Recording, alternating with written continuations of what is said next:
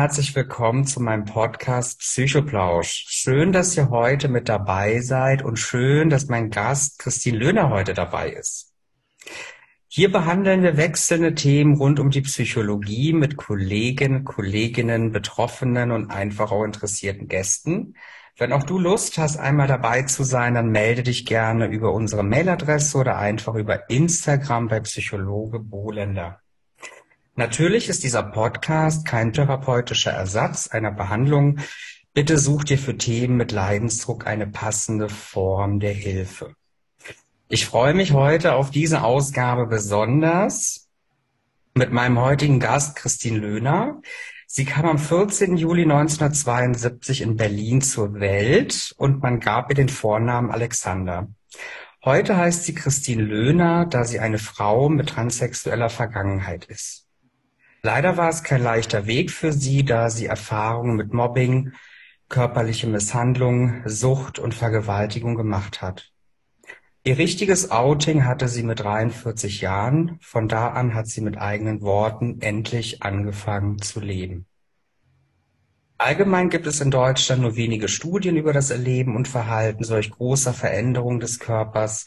Aus diesem Grund war Mike letzten Monat da, um uns die Verwandlung von Frau zu Mann näher zu bringen. Diesen Monat ist Christine Löhner da, welche uns ihre Erfahrung aus der anderen Perspektive näher bringt, wie sie die Behandlung bzw. Verwandlung erlebte und Verhalten diesbezüglich vielleicht verändert hat. Ja, Christine, möchtest du vielleicht an der Stelle dich kurz vorstellen, beschreiben, warum du heute mit ein Teil bist des Podcasts? Ja, einen schönen guten Tag, guten Abend, äh, gute Nacht. Ich bin Christine Löhner. Vielen Dank für die Einladung, lieber Arthur. Gerne. Ähm, ich würde dich übrigens glatt äh, nach Strich und Faden verklagen, wenn nicht mein Dead Name öffentlich wäre. Ja. Okay. Aber da kommen wir gleich sicher noch zu. Ähm, ich bin da, um euch ein bisschen über Transsexualität, über meinen Weg zu erzählen. Ich bin eine Frau mit transsexueller Vergangenheit. Lasst euch von der Stimme nicht stören. Ich habe einfach nur zu viel geraucht. Nein. Okay, schön, dass du da bist. Vielen Dank auch für die Offenheit und die Teilnahme, hier bei diesem besonderen Thema dabei zu sein. Ich freue mich auf jeden Fall sehr. Ich hoffe, die Zuhörer sind auch guter Laune hier zuzuhören. Genau, wie auch alle Beteiligten immer kennen, gibt es vorab eine Einleitung, eine Beschreibung zu dem Thema, heute spezifisch Umwandlung Man to Female. Analog zur Frau zum Mann OP, die wir letzten Monat besprochen haben, sind aber auch der Mann zu Frau Transformation verschiedene Schritte möglich, aber kein Muss. Neben dem Brustaufbau, der über Hormone und wenn gewünscht mit Hilfe von Implantaten erfolgt, sind bei der Geschlechtsumwandlung von Mann zu Frau die Genitalien zu verändern, was sich jedoch als schwieriger Prozess herausstellt. Für gewöhnlich geschieht die Umwandlung von Penis zu Vagina auf Grundlage der sogenannten Invaginationsmethode, bei der der Chirurg die Penisschafthaut nach innen stülpt, dadurch entsteht eine Neovagina. Aus der Eichel formt der Arzt die Neoklitoris, aus dem vorderen Teil der Vorhaut die kleinen Schamlippen. Nach diesem ersten Eingriff muss die Transfrau die Neovagina mittels eines Geräts, das einem Vibrator ähnelt, offen halten.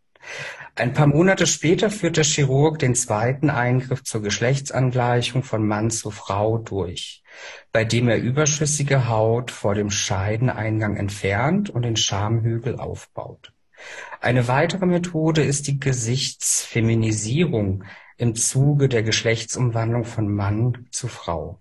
Der Ablauf bzw. die Behandlung richtet sich nach den individuellen Wünschen und Voraussetzungen und Sichtzüge weicher wirken lassen.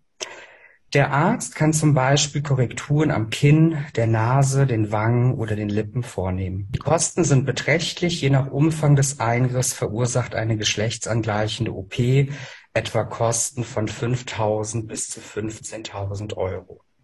Liegen entsprechende therapeutische und ärztliche Nachweise vor, muss die Krankenkasse die Kosten für Hormonbehandlungen, Psychotherapie und bestimmte geschlechtsangleichende Operationen übernehmen. Das ist jetzt erstmal eine Einleitung, eine Beschreibung. Da fehlen auch bestimmt wesentliche Elemente. Das soll jetzt erstmal als Einstieg dienen. Das ist bei weitem untertrieben. Das ist bei weitem untertrieben, auf jeden Fall. Auf jeden Fall. Lass uns an der Stelle aber trotzdem einen biografischen Blick auf dich werfen, wie bisher dein Werdegang war, dein Lebensweg, wie du darauf zurückblickst und wie du auch für dich den Start deiner Veränderung wahrgenommen hast. Puh, ähm, wie viel Zeit haben wir? Wir haben genug Zeit. Wir haben genug Zeit. Solange ich halte hier auch Vorträge an Schulen und Universitäten und sozialen Einrichtungen und so weiter zu diesen Themen, zum Thema Transsexualität, Transgender, Transidentität, Intersexualität und so weiter. Und diese Vorträge dauern in der Regel so zwei bis drei Stunden, wo ich tatsächlich fast nur von mir erzähle. Also es geht da wirklich darum, Zuhörenden die Gefühlswelt und das Leben eines transsexuellen Menschen nahe zu bringen und was da so alles dazugehört an Hürden und so weiter. Also wenn ich da jetzt anfange, brauchen wir sehr viel Zeit dafür. Die Zeit werden wir uns dafür nehmen, die haben wir auch. Aber für spezifische Themen und so weiter würde ich dich vielleicht noch mal gerne anderweitig dafür konsultieren und einladen. Ganz vorne anzufangen, du hast es ja schon eingangs gesagt, ich bin am 14.07.72, also am französischen Nationalfeiertag, in Berlin geboren mir wurde damals männlich zugewiesen aufgrund eines einer Verwechslung, wie auch immer man das nennen möchte. Nein, ich konnte das natürlich damals beeinflussen in irgendeiner Weise. Das wurde natürlich anhand meiner äußeren Geschlechtsmerkmale festgelegt. Genauso wurde mir der Name Alexander gegeben. Im Nachhinein hat sich jetzt natürlich herausgestellt, dass das eigentlich falsch ist. Gemerkt habe ich das schon mit ungefähr sieben oder acht Jahren in der ersten, zweiten Klasse ungefähr in der Grundschule beziehungsweise gemerkt hat das eigentlich mehr meine Umwelt, nicht ich selber. Meine Umwelt hat es dadurch gemerkt, dass ich einfach angefangen habe, ja, sämtliche Klischees zu erfüllen. Ich bin mich viel lieber mit den Mädels abgegeben statt mit den Jungs. Ich habe viel lieber mit den Puppen gespielt. Ich habe viel lieber Mädchensachen gespielt.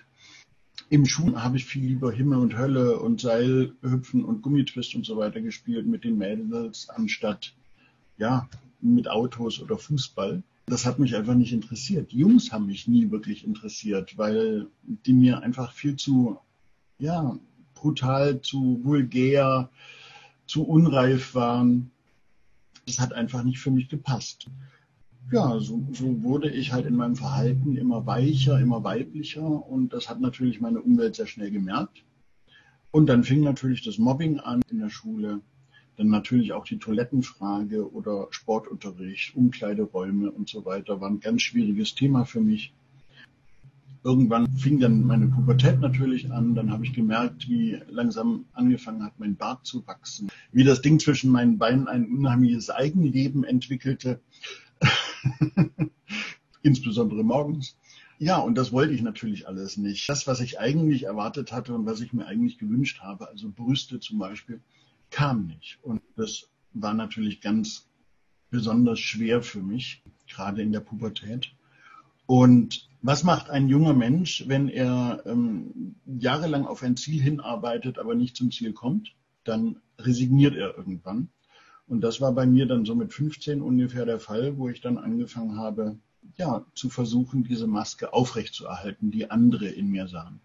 Ich habe dann meinen Körper trainiert, ich habe Leichtathletik gemacht, Vierkampf, Leistungssport, also wirklich, ich bin zweiter deutscher Meister im Hochsprung geworden damals. Ich habe Kampfsport gemacht. Ich habe alles getan, um irgendwie männlich zu wirken. Im Nachhinein hat mir meine, meine Schwägerin vor fünf Jahren ungefähr mal gesagt, dass ich das damals auch stark übertrieben habe. Ich war wohl ein richtiges Macho-Arschloch. Also, aber das, das ist charakteristisch. Wenn, wenn jemand keine Lösung für dieses Problem bekommt, dann, dann resigniert er, resigniert er irgendwann und, und kehrt das dann ins Gegenteil. Und das übertreibt man dann auch in der Regel, einfach um diese Maske aufrechtzuerhalten. Ich wusste auch nie wirklich, worum es bei mir ging. Also ich hatte nie einen Namen dafür. Ich wusste nicht, das ist Transsexualität. Ich wusste nicht, das ist, ja, ich konnte es nicht betiteln. Das kam erst tatsächlich 2007, da war ich schon 35. wo ich dann diese Begriffe zufällig gefunden habe im Internet. Und da habe ich dann tatsächlich erst mich in diese Richtung überhaupt hin zu, angefangen hin zu informieren. Ich habe Lebensgeschichten gewälzt und gelesen. Ich habe mich mit, mit anderen transsexuellen Menschen unterhalten und jede einzelne Geschichte hat sich so unglaublich, war, war so ähnlich zu meiner. Das war, das war fast eins zu eins immer meine Geschichte. Und mhm. da wusste ich, okay, das ist mein Problem. Und dann habe ich halt noch acht Jahre gebraucht, bis ich wirklich den Mut zusammen hatte und mein Coming Out gestartet habe und die Transition gestartet habe. Genau. Ja, das war in ganz groben Zügen der Werdegang. Das war ein grober Umriss zu deiner Veränderung, zu deiner Erkenntnis, deiner Erfahrung auch mit dem Thema. Und du hast auch kurz angesprochen die Kindheit, dass die ersten Zeichen auch schon in der Kindheit bemerkbar waren. Konntest du das für dich nochmal validieren, bestätigen durch dein Umfeld, dass man tatsächlich in der Kindheit das schon? Ja, tatsächlich. Und zwar nach meinem Coming Out, ungefähr ein halbes Jahr nach meinem Coming Out, da hatte meine Mutter gerade ihren 70. Geburtstag und die ganze Familie war einquartiert in einem Hotel in Nürnberg. Und am Morgen saßen wir dann, also die ganze Familie, 10, 10 12 Leute, ich glaube, wir waren sogar noch mehr, 14 vielleicht, saßen dort in diesem, in, in diesem Hotel beim Frühstück. Das war eher ein Restaurant. Das war nicht so, wie man, wie man das Hotelfrühstück kennt. Das war mehr so restaurantmäßig. Da saßen wir alle an einem Tisch und plötzlich steht mein, mein Vater auf, mein Adoptivvater, und sagt zu mir gewandt, aber sagt zu der ganzen Familie, und ich, ich kann das wirklich zitieren, ich habe das noch im Kopf, als, als wäre es gerade eben erst gewesen. Er hat gesagt, Christine, deine Mutter und ich, wir sind uns sicher, dass dieser Weg, den du gehst, der richtige ist, weil du hast auf uns immer den Eindruck von einer Person gemacht, die versucht, eine Rolle zu spielen und über den Dingen zu stehen. Und das ist dieser, dieser Satz, den er da gesagt hat, der, der wird mir wahrscheinlich immer im Gedächtnis haften bleiben, genauso. Das, das war für mich die, ja, der eindeutige Beweis, dass es eigentlich schon vorher klar gewesen sein muss. Das war dann für dich auch die Bestätigung. Genau. Wirklich deiner Familie, auch das so zu hören von Adoptivvater. Das ist auch ein schöner Moment für dich gewesen. Sehr das heißt, man könnte hier nochmal anschließen, wie ist deine Familie, auch Wahlfamilie? Ich finde diesen Begriff immer ganz schön, Wahlfamilie in der Community, mit deiner Veränderung deiner Identität umgegangen? Wie gesagt, ich bin adoptiert und meine, meine leiblichen Eltern waren leider ja, alkoholabhängig und hochkriminell, weshalb ich dann vom Jugendamt meinen leiblichen Eltern weggenommen wurde, schon im zarten Alter von einem halben Jahr und in ein Heim gesteckt wurde. Und in diesem Heim ging es mir halt auch nicht besonders gut. Da wurde ich wohl öfter geschlagen und ich habe stundenlang brüllen müssen, um irgendwie was zu essen zu bekommen, keine Ahnung. Und ungefähr so vier Jahre, drei bis vier Jahre später kam eben diese, diese Familie, ursprünglich aus Bonn, nach Berlin, um ein Kind zu adoptieren. Und die fanden eben mich. Ich war dann wohl das Kind der Wahl. Und dann haben sie mich mitgenommen und adoptiert, genau. Und bei dieser Familie, da kann ich wirklich sagen, das ist auch meine Wahlfamilie, weil meine Kindheit dort war wirklich, wirklich sehr behütet und, und liebevoll und sehr schön.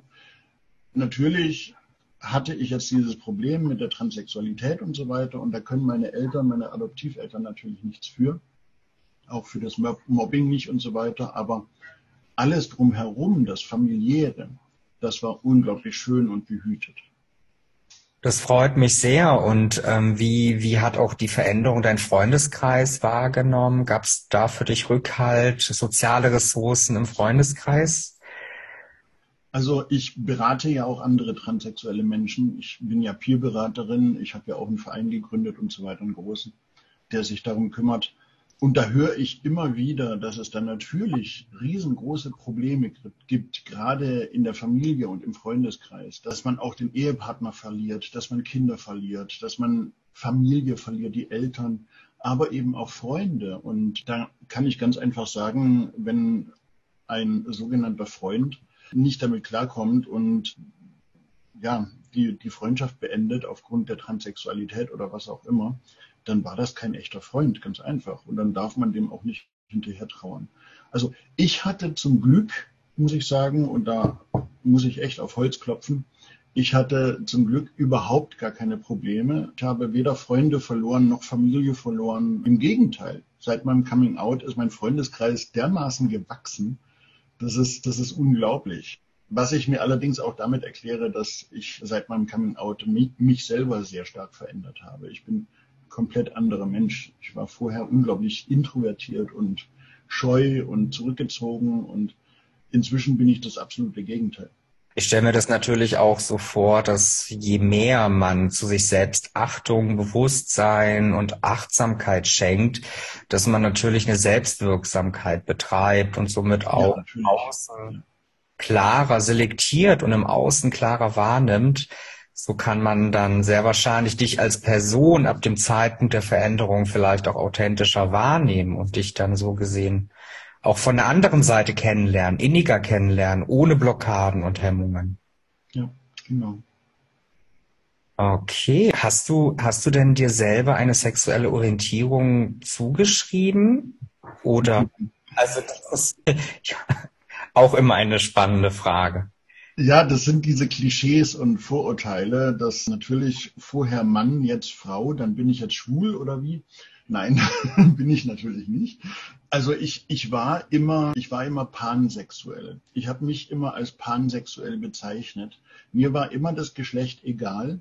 Ich, ich, ich habe mich auf den Menschen konzentriert. Auf, ja, das Geschlecht war mir völlig egal.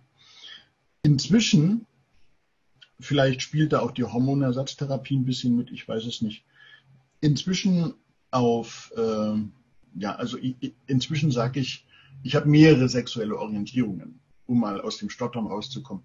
Ich empfinde mich als polysexuell, polysexuell deswegen, weil, weil ich eben nicht mehr auf alle Menschen stehe, sondern ich schließe ein bestimmtes Geschlecht aus. Leider handelt es sich dabei um Transmänner, mhm. weil ich einfach damit nichts anfangen kann. Ich kann, also rein sexuell kann ich, kann ich mit Transmännern nichts anfangen. Also leid mir das tut. Deswegen bezeichne ich mich nur noch als polysexuell mhm. also fast alles, und gleichzeitig sapiosexuell. Also ich stehe auf den Intellekt. Ich stehe auf Menschen, die, mit denen ich auf, auf Augenhöhe mich unterhalten kann und die mir wirklich auf Augenhöhe auch begegnen können. Vielen Dank dir dafür, für die Offenheit, das so auch zu auszusprechen und zu kommunizieren. Ich glaube, das ist auch eine Stärke, das so zu benennen.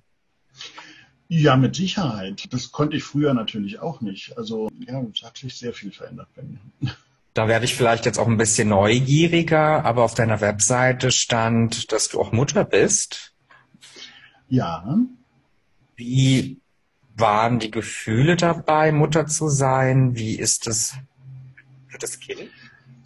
Also ich muss das ein bisschen, natürlich bin ich heute Mutter, ohne jetzt das Kind geboren, selber geboren zu haben. Also ich habe es natürlich nicht gebärt, sondern habe es gezeugt. Also ich bin genetisch natürlich der Vater, aber ich bezeichne mich heute als Mutter. Ja, natürlich, weil ich auch ganz andere Gefühle dem Kind gegenüber habe als vorher. Vielleicht hängt das auch mit der Hormonersatztherapie zusammen.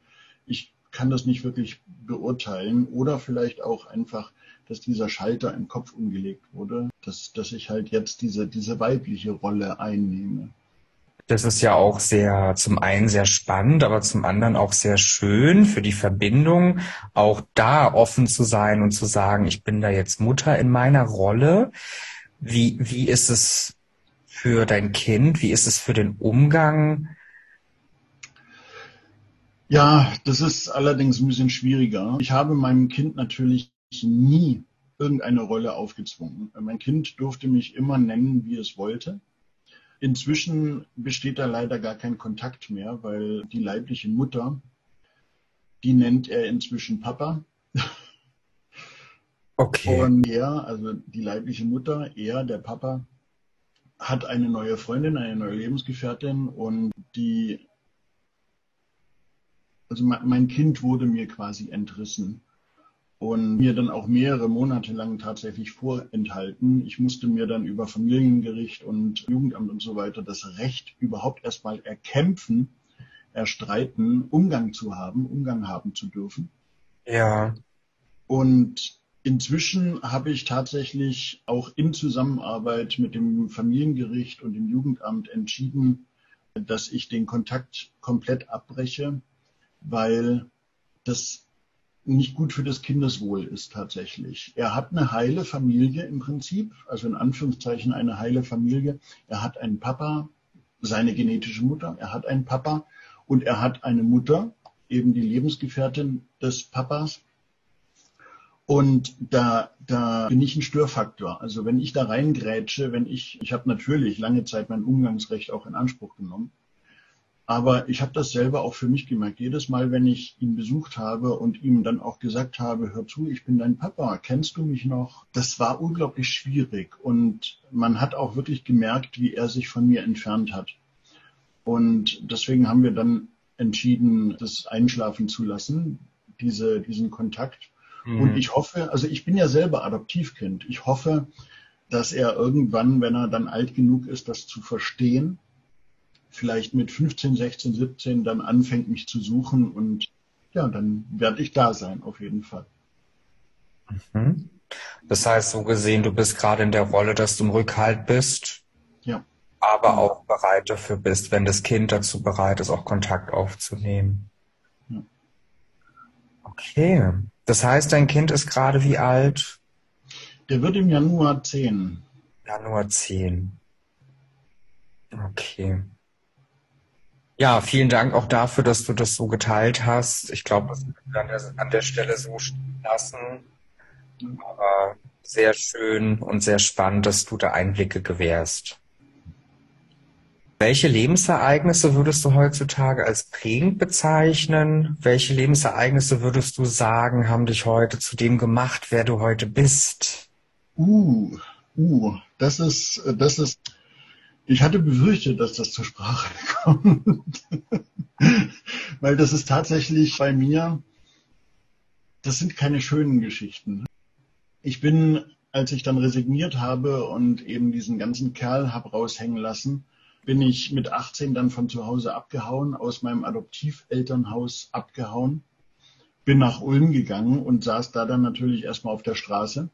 Oder was heißt erstmal? Ich saß dort sechs Jahre lang auf der Straße bin drogenabhängig geworden. Ich habe alles genommen, was ich kriegen konnte. Crack, Speed, Ecstasy, Kokain, ähm, LSD und so weiter. Was ich nie zu mir genommen habe, war Heroin und da bin ich heute sehr froh drum. Natürlich habe ich Crack geraucht, aber ja, von, von, vom Spritzen habe ich, habe ich die Finger davon gelassen. Aber um, um das natürlich auch bezahlen zu können, musste ja irgendwie Geld reinkommen. Und dann habe ich mich sechs Jahre lang in Ulm als Stricher eben prostituiert. Wurde während dieser Zeit auch zweimal ziemlich brutal vergewaltigt. Dann auch, das war, ja, also die, diese Zeit tatsächlich war für mich im Prinzip die prägendste Zeit, weil ich weiß heute, ich, ich weiß nicht, wie ich das erklären soll, aber ich weiß heute auf jeden Fall ganz sicher, hätte ich das damals nicht so erlebt und mich auch nicht selber aus diesem Sumpf hervorgekämpft, wäre ich heute definitiv nicht der Mensch, der ich heute bin. Dann wäre ich eben nicht die hilfsbereite Frau, die einen eigenen Verein gründet, um anderen transsexuellen Menschen zu helfen. Da bin ich mir ganz sicher, dass diese sechs Jahre ja, im Prinzip mich dahin geführt haben, wo ich jetzt bin. Ja, also diese sechs Jahre, die klingen natürlich erstmal für mich und ich glaube auch für die Zuhörer, Zuhörerinnen erstmal wirklich nach Sumpf und nach einem starken Resignieren, sehr wahrscheinlich auch nach einem Scheitern.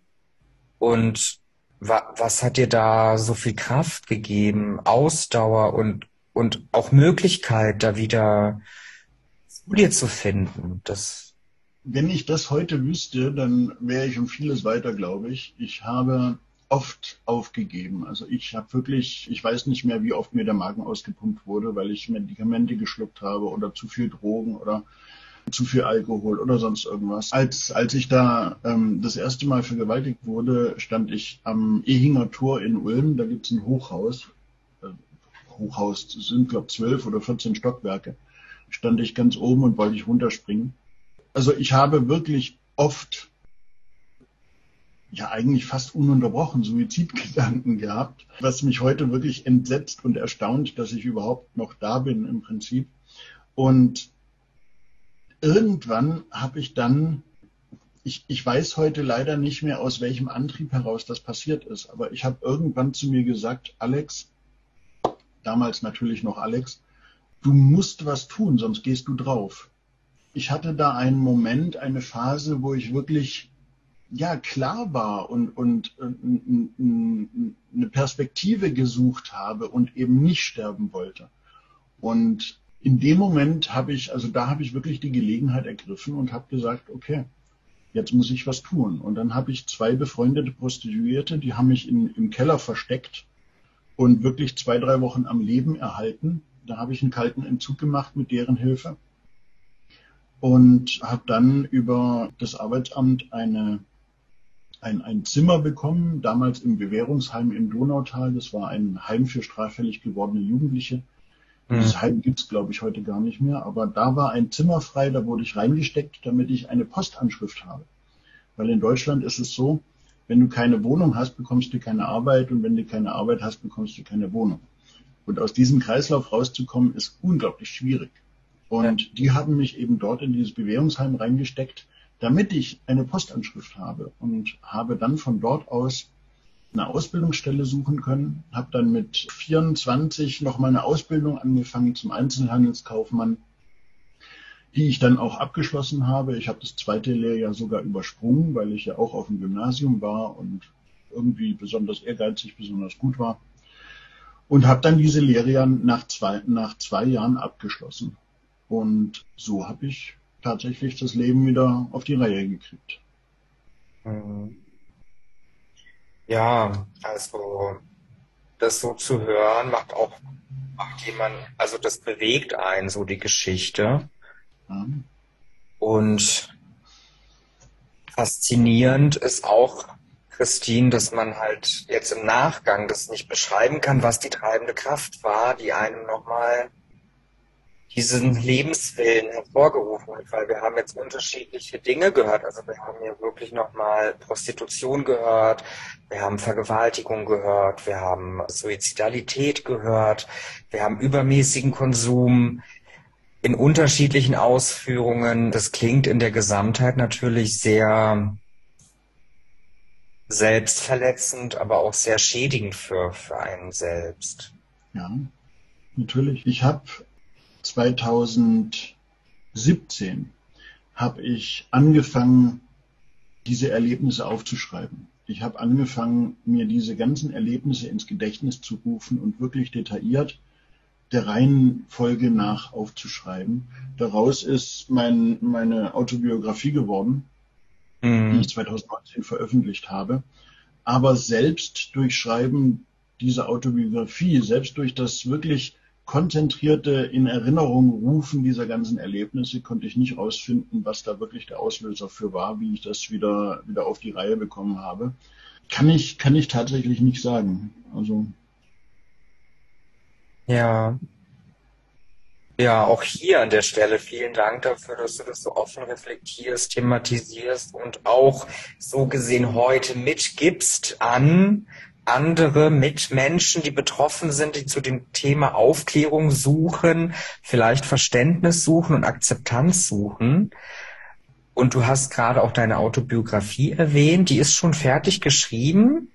Die ist, die ist fertig geschrieben, die wurde 2019 veröffentlicht. Die ist erhältlich ja. über sämtliche Buchhandlungen, kann man sie bestellen, auch Amazon, eBay, Bücher.de, Thalia und so weiter. Genau. Heißt Trans, Klammer auf, Sternchen, Klammer zu, Parent. Mm, schön. Ja. Ich kann dir gerne die ISBN diktieren. Ja, gerne. Ich glaube, dass man mit dem Namen auf jeden Fall das Buch findet und die Zuhörer ja, haben das jetzt auch mitbekommen. Das heißt, wenn hier Interesse besteht, sehr gerne bestellen und nachlesen. Was, was willst du mit der Biografie auch für die Menschen, Betroffenen mitgeben? Was ist da so für dich der hauptausschlagende Punkt gewesen, dieses Also im Prinzip genau die gleiche Intention, warum du diesen Podcast machst. Ja. Es geht einfach darum, um aufzuklären und ja, so ein, so ein, so ein Leben mal an die Öffentlichkeit zu bringen, was, was transsexuelle Menschen erleben und erleben müssen. Sowohl an selbst zugeführter Gewalt als auch an Fremdgewalt von außen und wie das alles auch wieder ins Gute kommen kann. Ja. Also dann sich zum einen selbst reflektieren, Kontexte, Vergleiche schaffen, Netzwerke bilden und sehr wahrscheinlich auch Community Building miteinander. Ja, natürlich. Also für mich war tatsächlich die Intention ursprünglich dahinter, diese Erlebnisse erstmal zu verarbeiten. Ich habe nie irgendjemandem von diesen Vergewaltigungen erzählt, nicht mal meiner psychotherapeutischen Begleittherapeutin, die, die, die mich ja auf dieser Transition begleitet hat vor, vor vielen Jahren. Nicht mal ihr habe ich davon erzählt. Und weil, weil ich es nicht konnte, ich konnte es nicht erzählen. Und nur durch das Schreiben dieser Autobiografie, nur, nur durch das Aufschreiben dieser Erinnerungen, wirklich durch das, durch das nochmal nacherleben dieser Erinnerungen, konnte ich das wirklich so, so weit verarbeiten, dass ich da ja erstens das detailliert im Buch auch beschrieben habe, wie das abgelaufen ist. Also da gibt es wirklich ein paar Kapitel, die sollte man eigentlich unter FSK 18 stellen. Aber ich, ich kann auch darüber reden inzwischen. Also ich kann auch beschreiben, wie das passiert ist, was da passiert ist. Und das eben nur durch das Schreiben der Autobiografie. Ich glaube, das war für mich selber die beste Therapie, die ich, die ich haben konnte tatsächlich. Mhm. Also dann auch, du beschreibst gerade die behandelnde Begleitung einer Psychotherapeutin, die mit an deiner Seite stand zu der Verwandlung und mit Erkenntnissen, all dem, was dazugehört. Wie hast du das für dich empfunden? Also ich nehme an, es war für dich eine Ressource. Du konntest manche Themen noch nicht ansprechen, was auch okay ist, weil jeder seine Zeit hat, seine subjektive Realität hat, etwas zu öffnen. Also ja, die, die Lisa, so, so heißt meine Therapeutin oder hieß meine Therapeutin, sie ist ja inzwischen nicht mehr meine Therapeutin. Auch wenn wir uns immer noch sehr gut verstehen und immer noch sehr, sehr guten Kontakt pflegen die konnte mir natürlich schon helfen in gewisser Weise. Also so eine, so eine Begleittherapie geht ja auch anderthalb Jahre. Da hat man sehr viel Zeit, über alles Mögliche zu reden. Man redet ja nicht nur über die Transsexualität, man redet ja nicht nur darüber, wie man dieses, äh, die, dieses, diese, diese Geschlechterrolle dann leben will oder kann und ob man das überhaupt kann und so weiter. Sondern man redet ja über so vieles mehr, was in der Kindheit passiert ist, was in der Jugendzeit passiert ist man, man arbeitet da ja auch Dinge auf. Hm. Und natürlich hat sie mir da in einigen Dingen helfen können. Ich habe ihr natürlich davon erzählt, wie ich von zu Hause abgehauen bin. Ich habe ihr auch erzählt, wie ich äh, drogenabhängig wurde und von, von den Mobbingangriffen und von keine Ahnung was nicht alles. Aber die Vergewaltigung habe ich halt ausgelassen. Die konnte ich erst verarbeiten durch Schreiben des Buches. Ja. Mhm dann auch in Form für dich als Selbsttherapie und Aufzug. Ja, definitiv, ja. Das, das empfehle ich tatsächlich jedem, der oder die Ähnliches erlebt. Also natürlich hilft es mit anderen darüber reden, aber viel zu oft kann man das halt nicht. Und wenn man dann einfach versucht, sich diese, diese Erlebnisse nochmal wirklich detailliert ins Gedächtnis zu rufen und aufzuschreiben, nochmal, ja, es ist ja zum Glück kein richtiges Durcherleben, aber, aber ja, diese Erinnerungen wirklich nochmal Punkt für Punkt durchzugehen, das hilft ungemein, um solche Sachen zu verarbeiten. Mhm. Das heißt, wir hatten ja eingangs, Christine, die Aussagen, Fakten zu dem Thema, die Beschreibungen, das war mehr orientiert an dem medizinisch-organischen. Natürlich gehört da viel mehr dazu als ganzheitliches Setting, begleitende Psychotherapie, Hormontherapie. Wenn du das alles für dich als Transformation, Veränderung siehst, wie lange hat dich das alles so beschäftigt oder wie hat es dich verändert im Laufe der Zeit? Das, da, da, muss man jetzt natürlich unterscheiden, wo man anfangen will. Ich habe es ja eingangs schon erzählt, ich habe das bei mir schon mit sieben oder acht gemerkt. Und bis ich dann mein Coming Out hatte, war, hatten wir das Jahr 2015.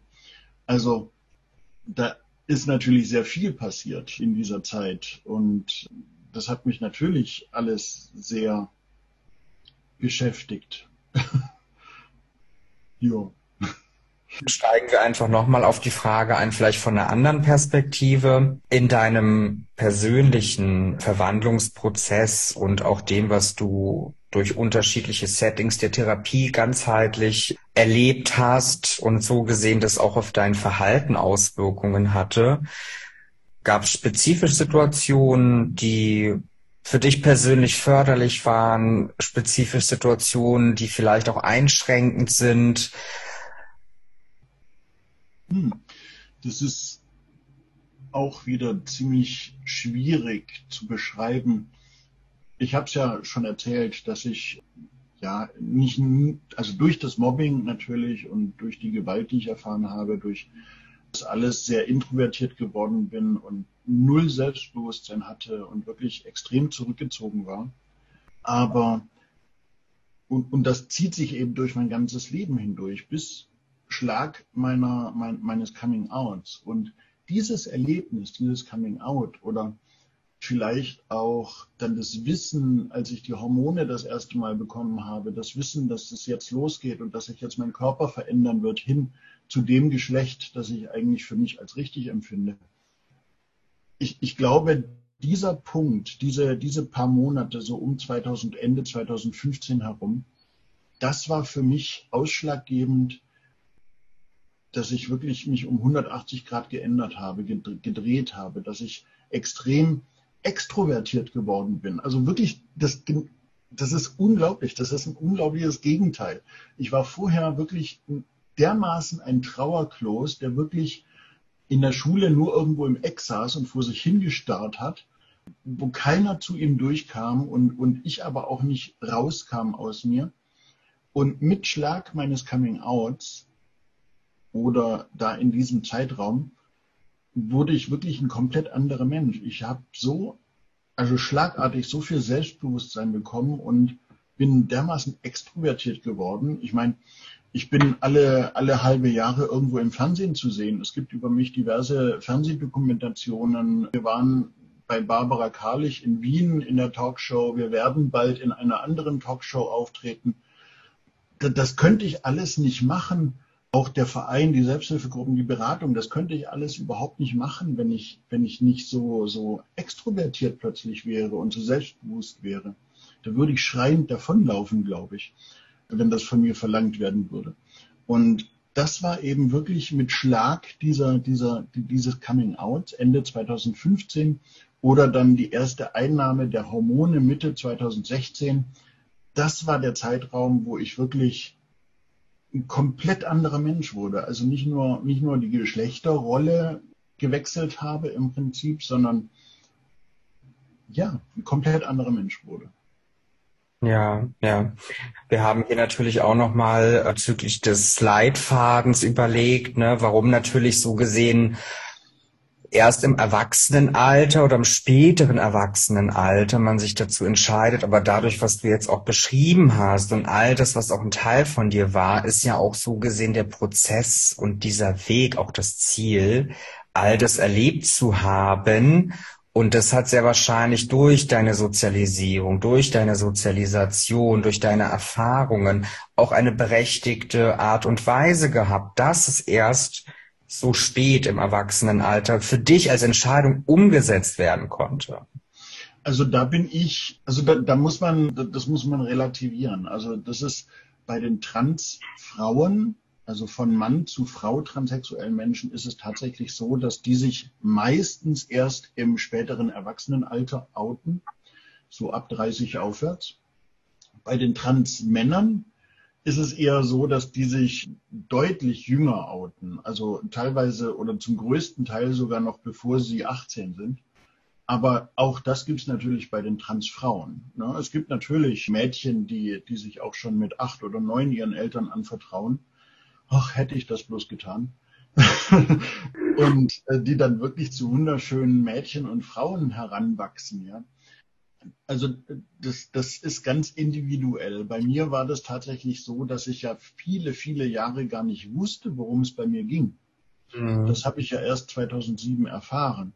Hätte ich das vorher gewusst, dann hätte ich wahrscheinlich auch viel früher diesen Weg angetreten. Das heißt, du, du würdest sagen, dass hättest du die Möglichkeit gehabt und die Chance, dann hättest du es eher machen wollen. Ja, definitiv. Aber du würdest auch sagen, dass der Weg, der Prozess für dich entscheidend war, das für dich persönlich zu verstehen, dass du das dann auch, das auch ja. zum richtigen Zeitpunkt anerkennen kannst. Genau.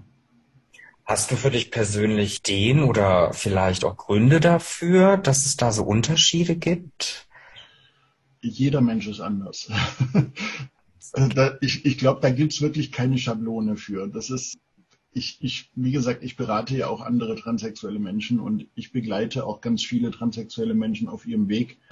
Und ich sehe das ja jedes Mal wieder. Jeder transsexuelle Mensch ist anders. Mhm. Und ja, viele identifizieren sich auch nicht mal als Mann oder Frau, sondern irgendwas dazwischen, sind non-binary oder sonst irgendwas. Da gibt es so viele Facetten. Wir sagen inzwischen Geschlecht ist ein Spektrum. Diese, diese Zweigeschlechtlichkeit, dieses binäre Geschlechtssystem ist veraltet und gibt es einfach nicht. Das, das, das, man, es gibt da keine Schablone für. Man kann das nicht wirklich an jeden Menschen irgendwie anlegen. Da gibt es keine Messlatte. Das funktioniert nicht. Vielen Dank dafür, was du sagst. Das klingt auf jeden Fall sehr schön und ich glaube, das kann man an der Stelle so unterschreiben. Ja. Wie, wie gehst du für dich persönlich damit um, wenn es negative Kritik gibt bezüglich dir als Person zu deiner Verwandlung? Ah, zum Glück, also auch, auch da muss man wieder sagen, ich, ich, wenn ein Mensch zu mir kommt in meiner Selbsthilfegruppe oder in meiner Beratung und, und mir sagt, dass er Schwierigkeiten hat im, in der Öffentlichkeit, dass er immer angestarrt wird oder dass er vielleicht blöd angemacht wird, ihm Bemerkungen hinterhergerufen werden und, und, und, keine Ahnung. Dann sage ich immer, es kommt sehr darauf an, wie du selbst auf diese Menschen zugehst. Genau, ich, ich sage immer, es kommt sehr darauf an, wie man selbst auf die Menschen zugeht. Wenn du ängstlich wirkst, ja, wenn du schon von vornherein ängstlich wirst, wirkst, wenn du mit gesenktem Kopf und hängenden Schultern durch die Straßen schlurfst, dann wirst du natürlich Ziel für Angriffe. Wenn du aber mit hoch erhobenen Haupt und festen Schrittes und mit einem Lächeln auf den Lippen und die Leute direkt anguckst, dann merken die, dass du, dass du ja, vielleicht sogar kampfeslustig bist und dann wagen die es gar nicht, dir irgendwas hinterherzurufen oder dich, dich blöd anzumachen. Das, das machen die nicht. Und ich, ich merke das auch bei mir selber. Ich ich, ich gehe inzwischen so gefestigt durch die Straßen, in, mich guckt niemand mehr an, weil, weil, weil ich für die einfach nur noch ein Mensch bin, der halt da langläuft, nichts Besonderes mehr. Und ich, ich falle halt nicht mehr auf. Nicht, weil ich, weil ich ein gutes Passing habe oder so, sondern weil ich, weil ich denen gar nicht die Möglichkeit gebe, mich wahrzunehmen weil ich einfach durch die Straßen laufe wie jeder andere Mensch auch. Und, und das, das ist, glaube ich, ganz wichtig, dass du, dass du dieses Selbstbewusstsein bekommst, den Menschen lächelnd und selbstsicher zu begegnen. Dann hast du, glaube ich, keine Probleme. Natürlich kommt es trotzdem ab und zu vor, muss ich ehrlich zugeben, dass man auch mich noch irgendwo anstarrt ich hatte da ein ganz tolles Erlebnis, das ist schon ein paar Jahre her, aber es war in Markdorf. hier unten am Bodensee. Und da findet einmal im Monat ein Transgender-Stammtisch statt. Und da war ich eben mit meiner Frau Michelle, waren wir dort. Und wir saßen an dieser, an diesem Tisch mit dem, mit dem Rücken zu den Fenstern und vor uns eben die komplette, das komplette Restaurant war vor uns quasi aus, ausgebreitet und direkt vor uns in, in, in, in, ja, in Sicht, Sichtrichtung war die Bar. Und an dieser Bar saß eben ein Mensch, ein männlicher Mensch oder augenscheinlich männlicher Mensch mit Bart und so um die 30 auf seinem Barhocker eigentlich mit dem Rücken zu mir. Der saß dort und hat irgendwas getrunken. Ihm gegenüber saß noch seine Frau, Freundin, whatever. Und er selbst saß eigentlich mit dem Rücken zu mir. Aber dieser Mann, der hat sich wirklich den ganzen Abend, und der Abend war lang, wir saßen dort drei, vier Stunden, der hat sich den ganzen Abend alle 15, 20 Minuten lang den Kopf und den Hals verrenkt, um mich dann fünf Minuten lang anzustarren. Und das ging mir irgendwann dermaßen auf den Senkel, dass ich irgendwann habe ich dann eine Visitenkarte genommen von mir und auf dieser Visitenkarte ist vorne direkt ein Bild von mir drauf. Ich habe diese Visitenkarte genommen, bin zu ihm hingegangen und habe gesagt, so, ich weiß beim Be nee, ich, ich, wie habe ich gesagt, ich kann es beim besten Willen nicht verantworten, dass Sie durch mich ein Schleudertrauma bekommen, weil Sie mich alle zehn Minuten anstarren müssen. Deswegen haben Sie hier jetzt was zum Anstarren. Dann habe ich ihm die Visitenkarte hingelegt. Seine Frau ist zusammengebrochen vor Lachen und er ist puterrot geworden und hat sich den ganzen Abend lang nicht mehr umgedreht. Also man, ich, ich will damit sagen, man muss einfach diese Stärke haben und dieses Selbstbewusstsein, auf die Menschen zuzugehen. Und wenn tatsächlich irgendwas passiert, dann muss man halt auch Retour geben. Ja, also man, man muss schon, man muss schon natürlich im, im Rahmen, man sollte jetzt nicht gleich die Pistole auspacken, aber man muss schon ja, eine entsprechende Antwort parat haben. Nur so lernen das die Leute und dann lassen die dich auch in Ruhe. Also wenn diese Antwort entsprechend zackig ist, dann, dann lassen die dich auch in Ruhe in Zukunft. Hm. Ja, vielen Dank, sehr eindrücklich, wie du das beschrieben hast und auch wie die Haltung, die Kompetenz wichtig ist, um nach außen hin auch seine Grenzen zu kommunizieren, wie man als Mensch behandelt werden möchte, respektvoll mit sich umgeht. Du hast die Ängste und Unsicherheiten erwähnt, dass die auch spürbar sind für mögliche Täter, Angreifer, dass man natürlich hier besonders auf sich achten muss. Vielen Dank dafür und auch für das Beispiel. Die Frage, die jetzt kommt, die haben wir auch Mike letzten Monat gestellt.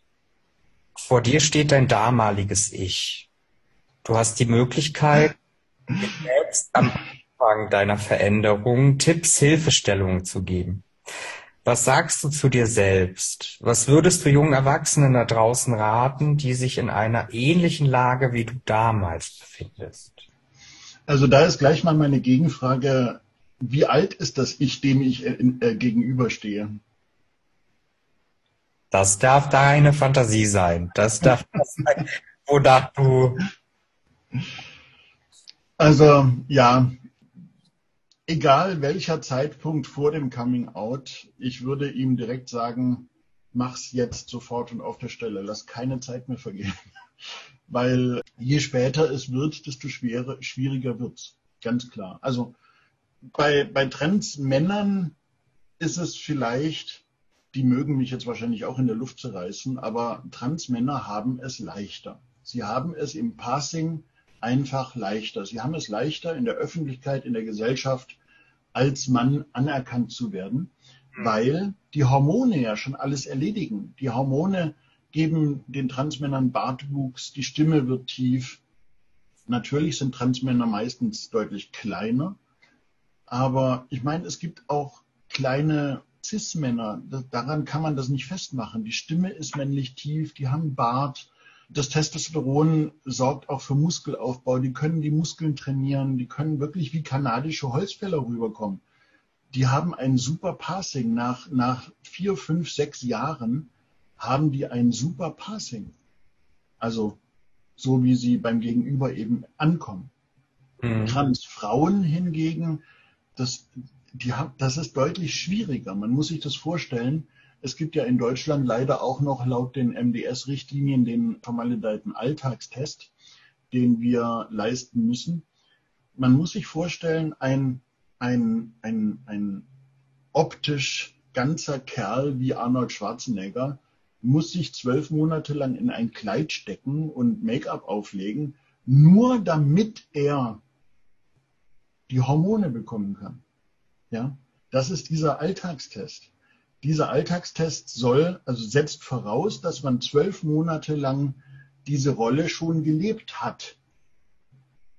Aber wie soll das gehen ohne jede Erfahrung, ohne jedes Wissen über diese Rolle? Wie soll das funktionieren? Wie soll ein, ein, ein Entschuldigung, böses Wort, absoluter Bauerntrampel, wie soll der in, im Kleid als Frau rüberkommen in der Gesellschaft? Wie soll das funktionieren?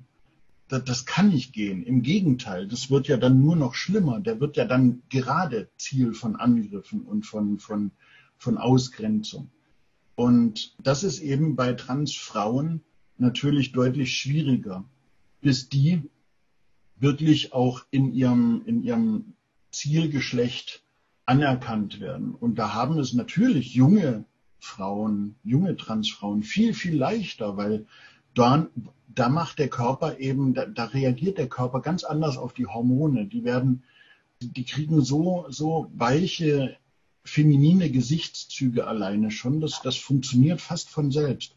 Bei älteren Transfrauen funktioniert das eben leider nicht. Der Bart bleibt, die Stimme bleibt, kantige, kantige Gesicht bleibt, die, die, die Halbglatze bleibt. Das funktioniert alles bei, bei Transfrauen nicht.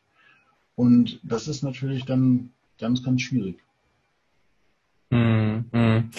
Das hat dann unterschiedliche Formen der Herangehensweise, aber auch der Entwicklung, auch ne, körperlich bedingt, aber auch hormonbedingt, gesellschaftlich bedingt, gerade die Gesellschaft auch Männerbilder mehr sanktionieren, die vielleicht dann auch weicher oder weiblicher sind. Da ist der Alltagstest natürlich auch besonders schwierig für, für diese Fälle. Ja, definitiv. Glücklicherweise halten sich viele Therapeuten nicht mehr daran weil dieser Alltagstest in den MDS-Richtlinien ja inzwischen seit den neuen S3-Leitlinien ja nur noch als Empfehlung gilt. Mhm. Wenn ich richtig unterrichtet bin, unterhalten sich die, Thera die meisten Therapeuten zum Glück nicht mehr dran. Aber die Therapeuten, die eben auf diesem Gebiet neu sind und noch unerfahren und die vielleicht gerade mal ihren ersten Transpatienten jetzt haben, die lesen das und die verlangen das dann auch. Und das ist ganz furchtbar. Mhm.